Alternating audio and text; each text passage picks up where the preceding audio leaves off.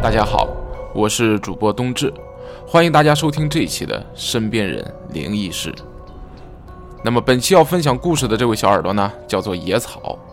野草呢，从小是生活在北方的农村地区，在来稿当中呢，哎，野草也是反复的提起，是非常非常怀念小时候那一段无忧无虑的农村的这个童年生活。但是呢，在这个童年生活当中呢，有这么一段小小的插曲。哎，一直令他难以忘怀，是怎么回事呢？哎，这就是我们今天要讲述的这段诡异的故事。那野草的这位小伙伴，好基友啊，他叫什么名字呢？叫小天儿啊。小天儿可是很厉害啊。为什么说厉害呢？可能是人家从小就营养搭配特别棒啊。总之，人家身体长得好啊，特别高。有多高呢？人家到初二的这个年龄啊，他和这个我们的野草啊，两个人是同年龄同岁。但是呢，人家初二的年龄呢，已经身高达到了一米八左右啊，非常的出类拔萃的一个身高啊，可想而知啊，是非常这个鹤立鸡群一般，在同学们当中都是。这个话说呢，这俩人啊关系很好啊，经常一起上学放学，两家住的也特别近。所以你想啊，俩小男孩啊，都是那姥姥不喜舅舅不爱的那年龄啊，特别的皮。这俩人每天啊，俩人每天上学放学都腻在一块儿啊，一块儿上学一块儿放学，每天这上学放学路上啊，嬉嬉闹闹打打闹闹的。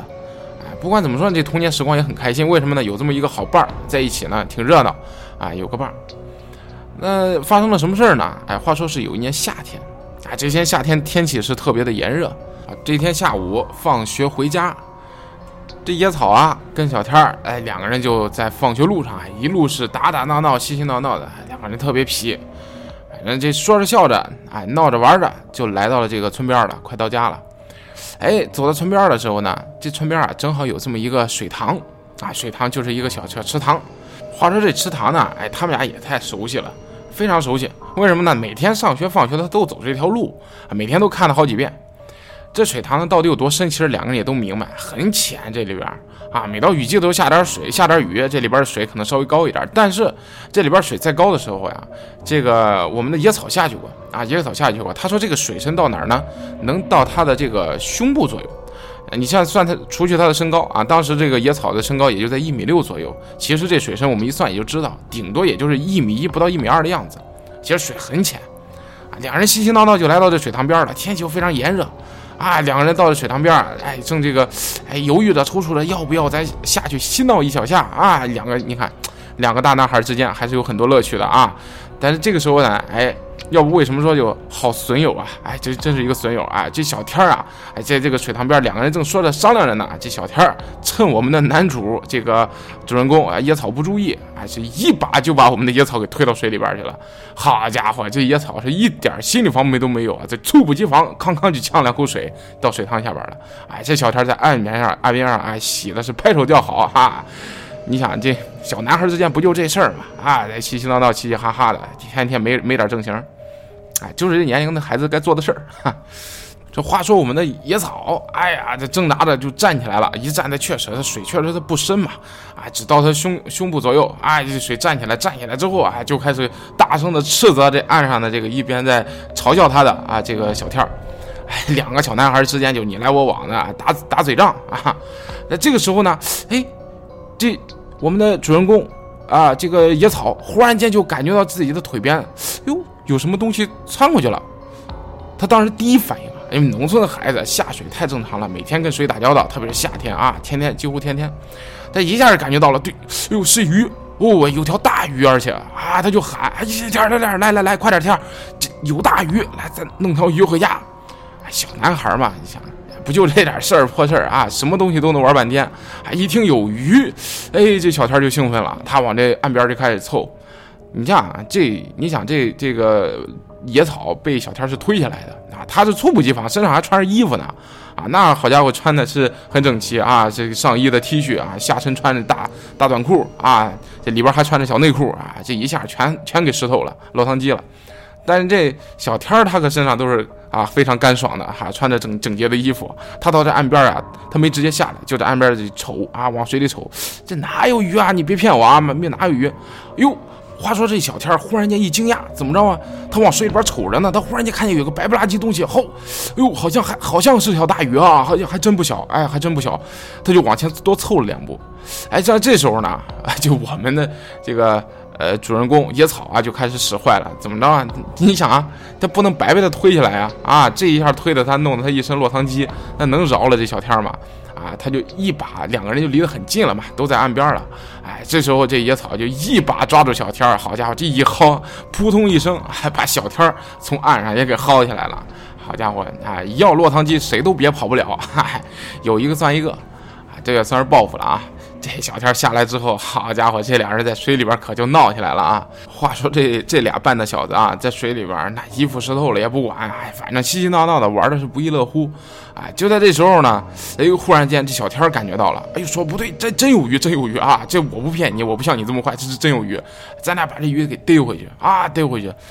这俩小男孩一听这一说这事儿，又来精神了啊，真的在在水里开始找起鱼来了啊！但就在这时候。我们的主人公野草感觉到一丝异样，什么异样？他就感觉自己的脚踝忽然间被什么东西触碰了一下。这种触碰，以他的认知啊，因为他从小到大他接触过无数的，这对水太熟悉了，对鱼也很熟悉。这一下绝对不是鱼碰的这么简单，因为为什么呢？他好像是就是人用手去抓一下他的腿。哟，这野草一机灵，啊，这这。赶快跟小天说：“哎呦，不对劲儿，不对劲儿，这这水里好像有东西啊，有东西。”这俩人就开始往水里看。你想啊，他一共这水他就一米多，而且啊，你那那年代这水也特别的清澈，很干净。这水，啊，哪有这一一眼能望到底，都能看到水底的这水草了？这哪有人啊？这这哪有东西？你你别别别乱啊！别别瞎说啊！没没什么事，什么也没有。那俩人在水里边，但是呢，话说这小男孩啊，他就这样啊，这就一旦有人开始。不管是不是开玩笑，只要是但凡有人往这诡异的东西上一引，那这氛围就不一样了。这俩人本来还想捉鱼，这一下算了，鱼也别捉了。那这是上来上来上来上来，哎呀，小心啊，你被水鬼抓住了！哎呀，小男孩之间就这种嬉嬉闹闹、打打闹闹的状态啊。这话说，这两个人就争先恐后的往往这个岸上走，这一走这。野草感觉不对劲儿，因为小天儿他后下来的，小天儿离水岸就比他近那么两步啊。他这小小天儿是转身啊，一步人家步子也大哈，就个子也高，转身就往岸上就就窜上去了。这这野草往前走了这一步不大对劲儿，他老感觉自己腿啊好像被这水底的这些淤泥给卸住了。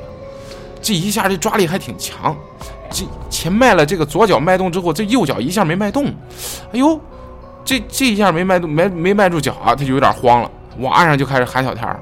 这小天刚上去了，还以为你又给我搞恶作剧是吧？哎，我这衣服都湿透了，我还怕你这个？哎，他在岸上我不动啊，我反正就不下去，我不上你这当啊。但是呢，一看这小天啊，这一看这个我们主人公野草这表情就不大对劲儿，怎么着？这野草的感觉确实害怕了，这脸色都变了，煞白，觉得不对劲儿，水下好像有什么东西揪住他，不让他上去。哎，这一挣扎之间啊，这小天本身两个人都特别默契，经常在一块玩。这脸色一认真起来，一看这确实是，好像真不是像他想的那么简单。这小天太熟悉了呀，一看自己好伙伴，哎呦，可能真别遇上什么事儿。哎，这小天也很仗义，哎，伸手一把就抓住了这个我们的主人公野草。话说这抓住了，这往上一拉吧，哟，这劲儿还真挺大，怎么着啊？拉不动。哎，两个人挣扎了半天，哇，这劲儿真挺大。就我们野草也挣扎，这这小天也奋力往上拉。哎，两个人一块使劲，一二三，跟喊耗子一样往上拽。这话说确实是啊，多亏了这我们这小天儿，怎么着呢？啊，天生神力哈！这初二的孩子啊，这个个子已经一米八了，你想啊，身大力不亏嘛。俗话说得好啊，虽说这力量啊，照比成年人可能还差那么点儿，但是呢，哎，也相差不多。哎，这小天一用力，再加上本身野草也使着劲儿，两个人哎呀一番折腾，哎，总总算把这野草给拽上来了。好家伙，野草转身一看呀，这这脚踝上，整个的这小腿上全都是满满的，全是那淤泥。嗨，一脚给陷进去了。哎呀，行吧，你反正人都上来了，哎，再擦吧擦吧，弄吧弄吧，到岸边，这俩人一看，你看看我，我看看你，俩人都成落汤鸡了，身上衣服全都湿淋淋的。哎，你想啊，这个回家你怎么回家呀？这回家不挨骂吗？啊，这爸妈又得说，你放学又不好好的回家啊，又给我到处给我去玩瞎作，啊，你作吧，啊，怎么怎么着的，你你想这孩子都害怕爸妈，你想那你就都晾晾衣服吧。哎，晾晾衣服，夏天这衣服干的也快。你想那大 T 恤、大裤衩的干的也快。啊，两个人倒挺麻利。哈，这一番操作之后，嗨，两人就赤条条、赤裸裸，两人就蹲在草丛里边了。这衣服往哪儿放呢？哎，其实也没，你想这夏天也没穿几件衣服啊，里边有小内裤啊，外边有大裤衩啊，上面有小 T 恤，哎，就这几件衣服，一人就这么几件。把这衣服呀，旁边有一块大石头，哎，拧吧拧吧，哎，半干不干的往石头上一搭，这边晾着衣服，俩人啊就蹲在这草丛里边，哎，这赤裸裸的开始赤诚相见，哈，赤诚相待，两个人开始这个谈人生谈理想了。这个俩人在这说着闹着呢，这衣服呢也在这晾着。话说啊，这真是，如果单单看这一幕啊，总之呢，从现在看，这是一幅非常纯真的、非常和谐的童年画卷，是吧？挺好的，其实还挺和谐。但是呢，咱的主人公野草他也不是省油的灯，哎，你可别忘了那句话说得好，君子报仇十年不晚。刚才是谁一把把他给推到水里边去了？他心里边那是跟明镜一样，啊，我这时候哎，该到我报仇的时候了。哎，话说这野草啊，给我投稿的时候说他的这个小天是损友哈，我看 这俩人真是半斤八两哈，不是一家人不进一家门，真的是，啊，这个我们话说回来哈，继续往下说，这野草呢就开始动坏主意了。哎，他想怎么着呢？你咱俩不是在这晾着衣服吗？哎，我就是悄没声的差不多了。哎，我先把这内裤一穿，把我这大裤衩一穿，然后我就哎把这所有衣服晾的这衣服，我一把搂过来，转身就跑。嗨，我把你晾在那儿，你光屁股你追，你看有多坏啊？有多坏？这人真是，哎呦，话说这计划的非常的好啊，他实施起来也是非常的这个神不知鬼不觉，这个实施的非常的成功。哎，当这个。我们的野草啊，这个悄没声的啊，不知不响的，哎，一边说着话，一边聊着天，一边这个麻痹对方的思想啊，一边把这个小内裤一穿，哎，一看这半干不干的，一看干了没，干了没，哎，穿着穿着小内裤穿上了，哎，一看这大裤衩，你看了没，干了没，哎，把这大裤衩穿上了，一看差不多时机成熟，一把把所有手上的衣服啊全部搂在怀中，还包括这小天的衣服，就转身就跑。你想这小天一下反应过来了啊，反应过来了，他转身就追。这话说呀，这论跑步，哎，小天是从来没有服过谁。但是现在情况不一样啊啊，一个是有衣服的，一个是没衣服的呀。你跑到路上，这怎么多尴尬呀啊！然后呢，果不其然，哎，这我们的野草啊，哎，使尽九牛二虎之力啊，要不说关键时刻不能掉链子，这一下跑的是飞快，哎呀，瞬间就窜到了大路上去了。好家伙，这一窜路上去了，这小天在后边追了两步就看尴尬了。怎么着呢？他已经看见远远的也有其他同学放学路过这儿了。好家伙，这一出去，那家伙那整个的初中，那简直就像地狱一样了。那得让大家所有的同学们足足嘲笑他整个的一个初中。哎，不行不行，不能这么干。小天衡量了一下，哎呀，这个不行啊，这太冒险了，太冒险了。这出去之后，这个有损市容哈，不能这样出去。但是呢，我们的这个主人公野草啊，也是非常的正义啊。要不是说，哎，做事别做绝，为什么呢？就野草啊，一看，哎，小天不敢追了吧？哎，一边嬉笑着，一边行吧，给你个面子啊，来接好了，把这个拿着，哎，丢给他一个，把他小内裤，哎，丢给我这个小天了。哎，这小天穿上内裤，哎，一看这一顿猛追啊，哎呀，这个我终于有底了啊，我终于有底了，哈，两人就开始嬉闹，哎，小男孩嘛，就这一套，哎，打打闹闹。话说呢。这一边追逐着，一边打闹着呢。这个我们的这个野草啊，其实离家就很近了嘛，进村边，进这个村边了。哎，野草就跑到家门里边，他前脚一进去，后脚啪嗒就把这门给锁上了。哎，这小天追过来，你想穿这个小内裤，你想那场景多尴尬啊！穿着小内裤的小天，哎，在门外就开始喊：“哎，臭小子，你快把我东衣服给我，快衣服给我！”嗨，这里边的野草就在里边笑：“好家伙，你也有今天啊！总算我开始报仇了啊！”然后两个人嬉闹着。但是呢，说归说，闹归闹啊，你总得有个尺度啊，得得有得有点度，你不能闹起来没完没了。那毕竟人也得回家嘛，天都不早了，马上眼看这夕阳西下，天都已经太阳快落山了，天快黑了。你再说了，这野草一响，你过一会儿，对吧？这个一会儿妈妈来了，来了之后，你这好不容易哎走到门口了，一看门外怎么还站一光屁股小孩啊，对吧？哎，再把自己数了一顿，哎，不至于，哎，他就在犹豫着要不要把衣服给他。那话说回来，那门外边的光屁股的小天呢？那肯定也不能就这么回去是吧？那你拿着我衣服，我誓不罢休啊！那你得把衣服给我啊！你不然我这光着屁股一回家，好家伙，跟我父母脸对脸，大眼瞪小眼，这父母得问我怎么着？今天老师教你们行为艺术，啊，这不合适啊，不合适。你这今天怎么着，我得把衣服要回去。哎，就争执之间，嗨，这野草还在犹豫要不要把衣服给他的时候，忽然间听见自己妈妈的声音在门外传过来了。哟，你看这是哟小天儿啊，你这怎么光屁股在门外干嘛呢？进来吗？进屋。好家伙，这这野草一听，好妈妈回来了，行了啊，你别再数落自己了。哎，把这衣服啊，手里边所有的，哎，这个除了自己的那件 T 恤，抽出来，其他所有的往外这么一丢，隔着自己的这个小院子的院墙就直接扔出去了。哎，一边扔着去，好像接好衣服啊，喊了那么一嗓子。哎，只听外边把这衣服一拿。然后转身，哎，一溜烟的这小跑的声音就跑了，哎，随后这妈妈就开门了，就进来了。但是呢，事情到这儿呢，这野草啊有一个非常非常瞬间的一个回忆啊，一个短暂的一个瞬间回忆，这是在他给我投稿的时候他特意交代的。他说为什么当时扔那衣服的时候啊，感觉有点不大对劲儿？怎么着呢？他感觉那衣服扔的是有点多。他这一扔的时候有点后悔，哎呦，是不是把我自己衣服也扔出去了？但仔细一看，自己身上衣服啊，就穿的该该拿出来的拿出来了，该穿该穿身上的也穿身上了，没多扔衣服，感觉怎么感觉像是多衣服了？这一下扔出去了啊，感觉挺多的这些衣服，感觉他没穿那么多衣服呀，啊，这夏天嘛，本身衣服就少，这一扔多上一两件，就感觉特别特别的明显。哎，但是这只是他瞬间的这么一个记忆，所以说这衣服到底多扔了少扔了，其实多多少少的，到现在这么多年过去了，谁能记得起来呀？哎，无非就是那时候感觉有点怪，把衣服有点多，哎，直接扔出去了。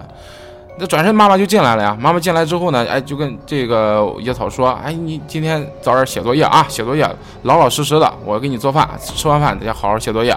你爸呢，今天得回来晚啊。”哎，这野草就问你：“我爸怎么回事？为什么回来晚啊？”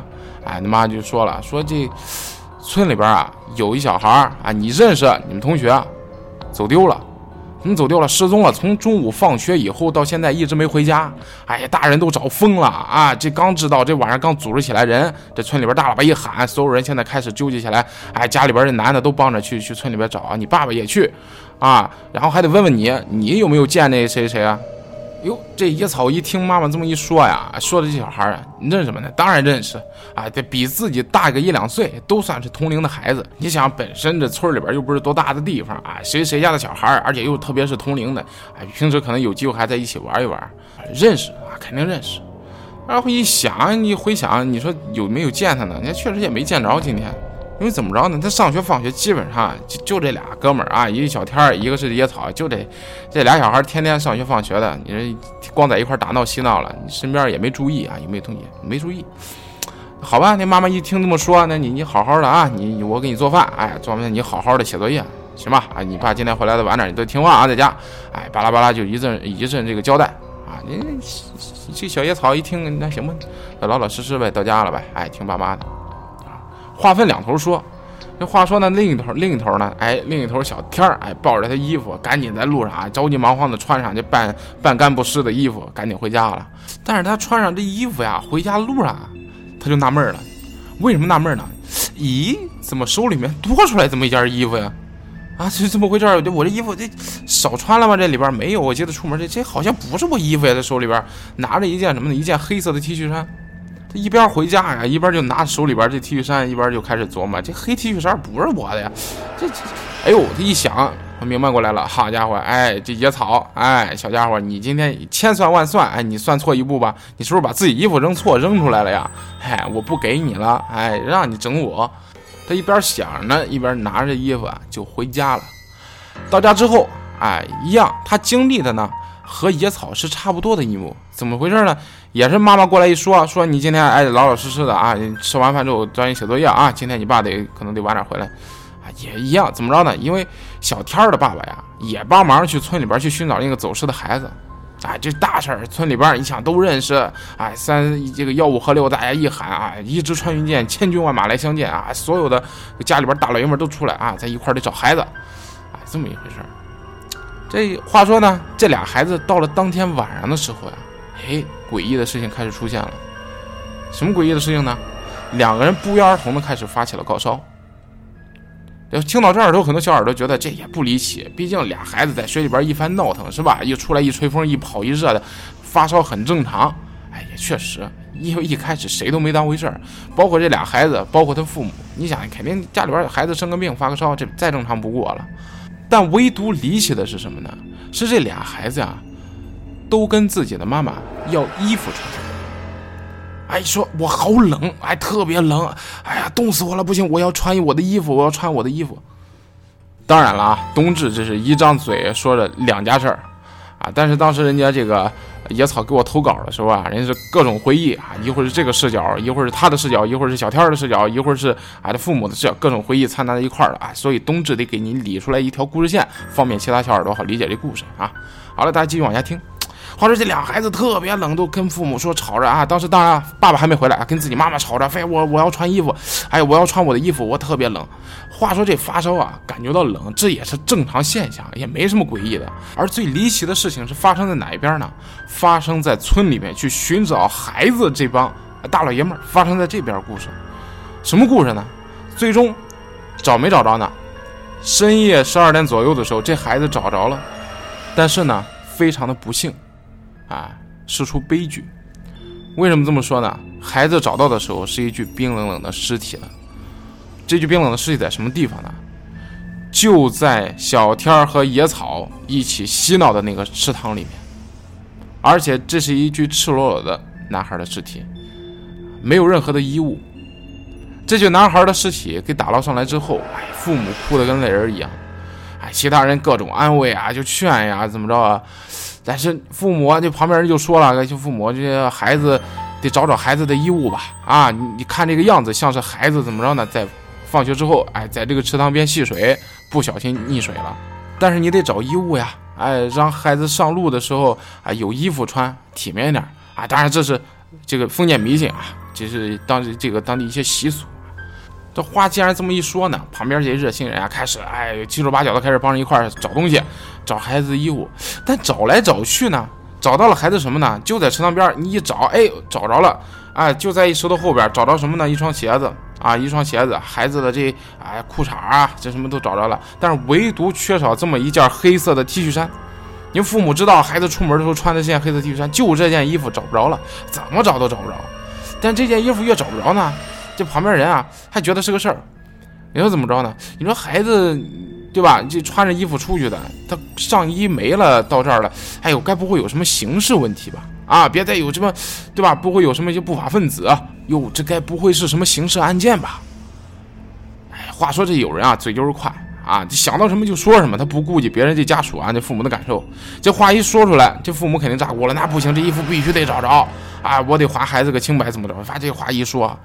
好家伙，那怎么着？人家家哎，人家本家苦主都这样了，大家又继续帮他找。但是无论怎么找，这池塘边每一寸土地恨不得都翻过来了，就是找不着这衣服了。但是越这么着呢，哎，这两边父母呢就觉得这衣服特别重要啊，很可能这还是一个这个刑侦的啊，这个司法证据，哎，必须得找着衣服。话说就这么闹腾，哎，闹腾来闹腾去，闹腾到凌晨都快两点多钟了，哎，这。大家不行，都困得不行了，都这点了，哎，所以就该安慰的安慰啊，在村里边干部也是一一通劝，啊，劝完之后你不行，反正都这点了，稍微休息一会儿，稍微休息一会儿，明天一早，所有的这有关部门一过来，咱把这事情给理清楚，怎么着，大家配合调查，啊，现在先各回各家，赶快睡一会儿吧，啊，村里边在干部的这种组织下，大家开始回家了。这话说，这家里边还有两个生病的孩子呢，对不对？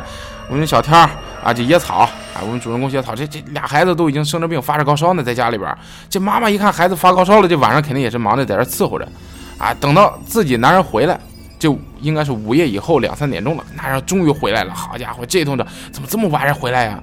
啊，这两个爸爸回到家之后，几乎都同样的说辞啊，把这故事整个的一交代，怎么怎么回事？哎呀，好家伙，你说，哎，这两家人就有区别了。为什么这么说呢？他还别忘了小天儿。啊，小天那边，小天怎么着呢？他拿了一件黑色的 T 恤衫回家了。可是，这事儿大家在刚才文中我已经提到过了。这衣服他始终觉得是这野草啊，他扔错了，把自己衣服扔给他了。但实际上呢，这 T 恤衫也并不是野草的。那聪明的小耳朵这时候已经猜出来了。那话说，这衣服到底是谁的呢？嘿，这衣服啊，就是那个不幸溺水身亡的孩子的。那你现在这衣服出现在小天家里边了，这小天爸爸进门把这事儿啊给小天妈一说，哟，哎，小天妈一想，确实是黑色 T 恤衫，我这今天孩子拿过来一个，我还没来得及问呢，这这衣服怎么回事，在哪儿呢？在哪儿？一看走到院子里边一看，那衣衣服在那晾着呢，一看对，哟，这小天爸爸一看可就愣了，怎么着呢？一听人家这家里边的家属啊形容过，这衣服是黑色的，上面有个什么什么样图案。这一看，好家伙，对上了，就是这衣服，没错。就抓紧问孩子呀，你这衣服从哪儿弄的呀？对吧？这大事儿！两人再一进来，再一看，孩子，好家伙，这发高烧，正说着胡话呢，拼命的要穿衣服。哎呦，我好冷啊！快给我把我衣服穿，我要穿衣服，我好冷，一直要穿衣服。这这爸爸一一问，这这孩子烧这么厉害啊？这不行，上医院吧？怎么发烧烧这么厉害？但是呢，现在已经是我那刚才已经说了，凌晨两三点钟。你能现在抓紧能采取点措施呢？就是给点物理降温。啊，这个不行，给点吃点退烧药。哎，该这些基础的操作先操作上。哎，等孩子如果明天早上，如果你看真烧的不行，这么高烧的话，那肯定该去医院得去医院。但是这两凌凌晨两三点钟，它毕竟是农村地区，你去医院也不是说去就去那么那么方便。啊，就看这孩子不行，得照顾好啊，照顾好。明天早上一早，如果一看还发烧的话，赶紧得去医院看看去。话说这妈妈呀，哎，就是小天的这妈妈确实疼孩子。怎么着？一看孩子烧成这样了，你自己也没心思睡觉，在床边就一直伺候着，伺候到什么时候呢？天马上快要大亮了，啊，就那时候夏天，日出也早也早啊，早上很早太阳就日出了，临快太阳马上就要出来的时候，哎，小天忽然之间清醒了。这时候清醒的时候，妈妈在他靠在他床边啊，正迷迷糊糊的，又忙活一晚上了，刚要睡着的时候，小天这猛一惊醒，哟，把妈妈吓了一跳。哟，孩子醒了，孩子没事了吧？好点了吗？小天瞪着两个大眼，就指着这个院儿里边，就指着他门外啊，院里面晾的衣服的那方向。我要那个衣服，那是我的衣服，我要穿上衣服。好家伙，就说了这么两句话，吓得这小天妈妈听完这话呀，这大夏天的是不寒而栗啊！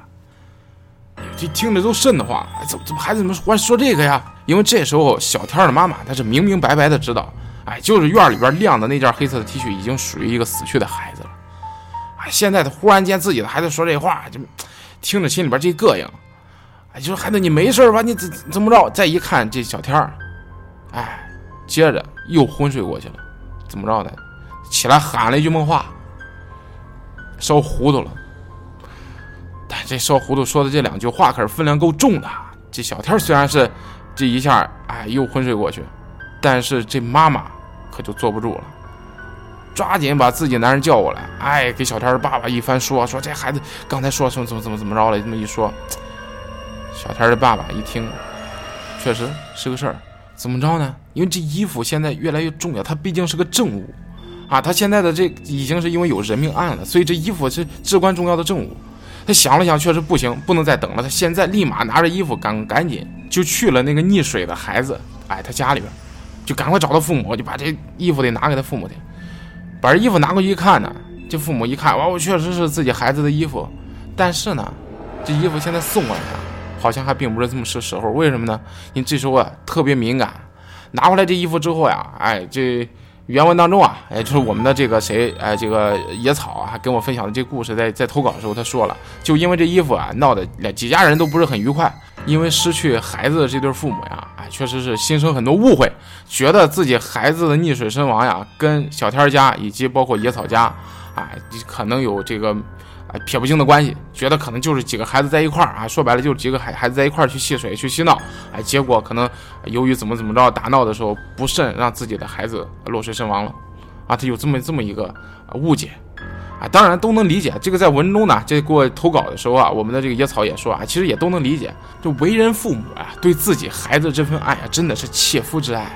所以当自己痛失爱子之后，你想这种，这种痛啊，真的是像天塌下来一般。所以说，对于啊他种种的啊这个这一家人的行为呢，其实作为我们当事人啊，野草以及包括啊小天家里边也都能理解。啊，但是呢，当时却是在那个。呃，这个时间点儿啊，在那个氛围之下，确实这个事儿还是闹得沸沸扬扬，哎，几家人闹得特别不愉快啊。但是这并不是我们今天故事的重点啊，我们不描述这些事情，我们只知道当时这衣服呀，这给了那家。完事儿之后，哎，各种司法程序怎么走的，后来怎么有关部门又介入，又是各种法医又是怎么讲，这些东西咱都不讲啊，因为这不是我们今天故事重点。重点是什么呢？重点是生病这俩孩子，两个发高烧呢，还啊，非要要衣服穿的，说冷。这俩孩子，一个是啊我们的主人公野草，另一个是他的好基友小天儿，这俩孩子可是病着呢。第二天早上起来，这俩孩子病情依然一点好转都没有。虽然衣服给人送过去了，但这俩孩子一点好转都没有。两边父母一块儿得得送孩子去医院，走到医院，这俩家两家人碰头了，一看，哟，你家孩子怎么没发高烧呢？一家一聊，好家伙，对上了。还有俩孩子可能放学回来的时候，在路上就闹，又跑那水塘，哪个水塘啊？哎，结果就叫两个孩子，两个孩子迷迷糊糊的啊，一看父母又问自己话，哎，半交代不交代的，反正是稀里糊涂的把这事儿算是给说圆满了。哦呦，这么一听。两边父母可对起来了，好家伙，这么一回事儿啊啊！两边两个孩子放学之后瞎闹腾，跑到那个啊这个淹死人的那个水塘里边去，哎，结果遇见这么一出。那既然事儿已经到这儿了啊，走到医院里边，你反正该打针该吃药的啊，按正常的这个流程去走呗。但是哎，确实一点不见好，一点不见好，连续两天高烧不退，而且两家孩子症状是一模一样，都是高烧不退。这时候呢，还是小天家，哎，最终是找来一个小有名气的，哎，说是能看这种事儿的人来，哎，说既然咱该用的药也用了，该打的针也打了，两孩子依然不见好，咱就死马当活马医，得找个，哎，找个懂事儿过来看看这事儿。结果来了这人之后呢，哎，这人。具体啊，当然这些细节咱又不讲了，讲多了可能又说咱宣扬封建迷信了啊。总之这事儿怎么做的咱就不说了。但是呢，我们从这个野草的回忆当中，哎，我们去摘取是怎么回事儿啊？野草在回忆当中有这么几段。第一个呢，他迷迷糊糊当中发着高烧，哎，被自己的父母带到了一处水塘边儿啊，结果到水塘边儿一发现，好，就是当初跟这个小天儿啊在这儿玩水的这个水塘啊，也就是溺死人的啊淹死人的这个水塘。到这水塘边之后呢，哎，小这个野草的回忆啊，跟小天儿啊都是一样的啊，两个人都是哎在记忆当中自己被有一件新衣服啊，自己的一件新衣服被烧掉了啊，烧得干干净净啊，连渣都不剩烧的啊。然后呢，自己的父母啊，还有几个啊认识的不认识的人，各种念叨啊，又在那儿又烧各种纸钱什么的，反正总之巴拉巴拉说了很多，算是好像是一场仪式一样。但是呢，说来也怪。这场仪式结束之后，当天晚上，小天儿和野草两个人的病情同时好转了。到了第二天，太阳升起来的时候，当公鸡那声打鸣来的时候，两个人都已经是回归到了正常的体温，所有的症状已全部消失了。哎，两个人病好了，而我们的故事也就结束了。可能会有很多小耳朵会觉得哇，意犹未尽啊，觉得这。觉得讲的这不够惊悚，但是冬至啊，劝您一句话：生活总归是生活，而我们这些平凡的生活，毕竟不是那些光怪陆离的啊，玄之又玄的那些各种悬疑电影、恐怖电影。所以说，这些来源于生活的故事，都是小耳朵们亲身去经历的，或者听身边的人去讲述的。也许它不够刺激，也许它不够恐怖，但是它绝对够真实。而且，即使是这种你听起来不是多刺激、不是多惊悚的故事，我们可能一生也遇不到一次。而当我们平凡的人生当中，一旦遇到过一次，觉得有些匪夷所思的故事，也足够我们铭记一生。好的，这里是我们的身边人灵异事，我是主播冬至。节目的结尾呢，冬至还是那句老话啊，希望您多多评论啊，多多的点赞啊，这是我们能交流的唯一的方式，希望大家能好好珍惜哎，因为你们的支持就是冬至继续讲故事的动力哎。当然，如果你想更近距离的参与到我们的节目当中，把您的故事、您身边朋友的故事，或者是身边的朋友的朋友朋友的故事，哎，分享给更多的小耳朵的话，也希望大家。积极踊跃的，哎，给冬至进行投稿，投稿的邮箱依然是二零九七幺三五幺 at qq.com。好的，再次感谢大家的支持，冬至和您在下一期节目不见不散。